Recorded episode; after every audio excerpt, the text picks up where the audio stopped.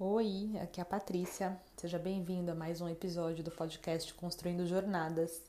No episódio de hoje eu começo a falar um pouco sobre eh, comportamentos dos pais que podem influenciar positivamente ou negativamente nas decisões profissionais dos filhos e no próprio comportamento profissional dos filhos. Então vem comigo para essa reflexão. Seus pais são do tipo que te influenciam?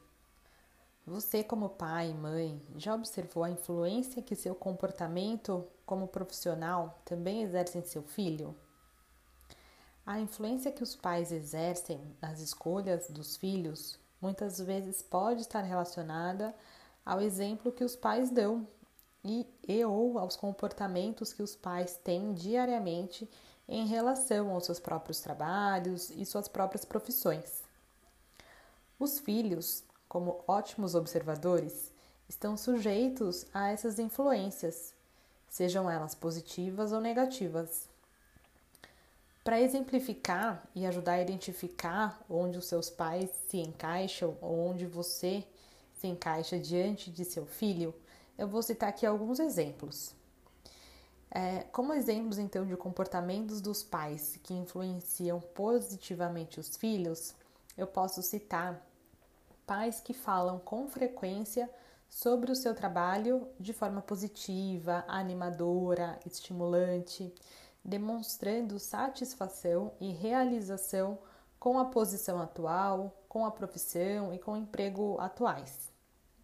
Um outro, um outro comportamento que pode influenciar positivamente são os pais que conversam sobre as suas profissões ou sobre a sua carreira dando visibilidade das razões que o levaram a determinadas escolhas.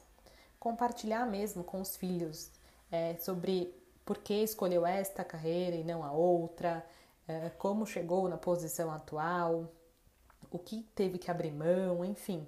Então, compartilhar é, toda essa, essa jornada por trás da profissão é importante e pode influenciar positivamente também aos filhos.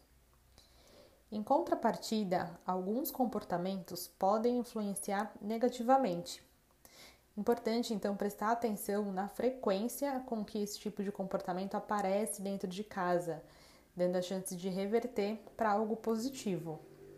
E como exemplos então desses comportamentos que podem influenciar negativamente, eu posso citar pais que reclamam constantemente do, seu trabalho, que reclamam constantemente dos seus colegas, dos seus, dos seus superiores, deixando clara a insatisfação com o trabalho e com a profissão. Ou até mesmo aquela, aquele comportamento bem comum eh, de demonstrar o quanto é, eh, descontente por chegar mais uma segunda-feira, por ter que começar tudo de novo. Aquele fardo da segunda-feira, sabe?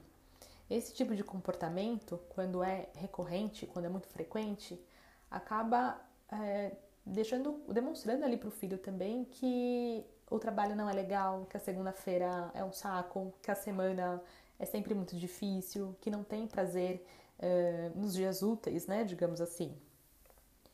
E um outro comportamento também que pode influenciar negativamente são os pais é, cujo trabalho é, ocupa, entre aspas, né, grande parte dos seus dias e das suas horas acarretando em distanciamento social.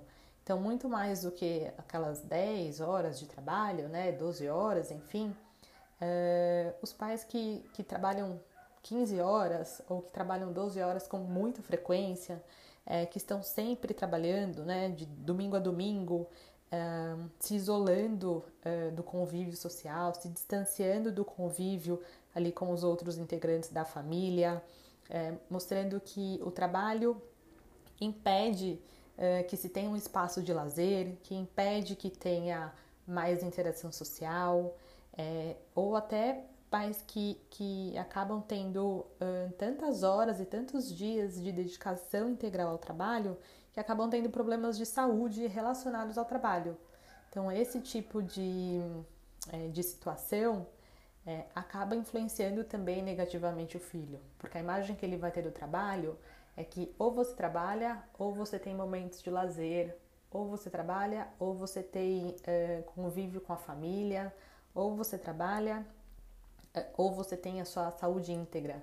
Então é importante perceber que comportamento está uh, prevalecendo ali dentro de casa para poder deixar claro que para os filhos que em alguns momentos sim o trabalho vai uh, demandar muito, muito mais, muitas horas a mais, muitos dias a mais, mas que ao final daquele projeto, ao final daquele período, vai ser possível buscar também o convívio social, buscar momentos de lazer, então que é possível vivenciar as duas coisas é, e não ter uh, só o trabalho como única ocupação da vida. Uh, com, essa, com essa reflexão, vale destacar que não tem certo ou errado né, nesses comportamentos e que em determinadas situações alguns comportamentos acabam sim prevalecendo é, como os exemplos que eu dei, e, mas é preciso prestar atenção. É, o mais importante dessas reflexões é começar a abrir espaço para as conversas sobre profissão, trabalho, rotina e expectativas dentro de casa. É, independente de qual comportamento prevalece, né, predomina, é importante buscar um equilíbrio, é, abrindo espaço para essa conversa, como eu falei, mostrar que se tem períodos de muito mais trabalho, também vai ter períodos é, de descanso, mostrando que se aquela segunda-feira vai ser mais difícil, se aquela semana vai ser mais, difícil, na outra semana vai ser melhor, na outra semana é, vocês vão chegar, né, os pais vão chegar ali no domingo à noite, na segunda-feira de manhã, animados com a semana que vem pela frente. Então, procurar é, equilibrar um pouco esses comportamentos para poder influenciar o filho positivamente em relação ao trabalho, em relação à vida profissional mesmo, né? Então, o jovem do ensino médio, ele precisa muito de conversas mais profundas e que vão além do vestibular, para ajudá-lo a tomar as decisões referentes ao seu futuro e onde ele passará a ser um profissional, assim como ele vê os pais sendo hoje.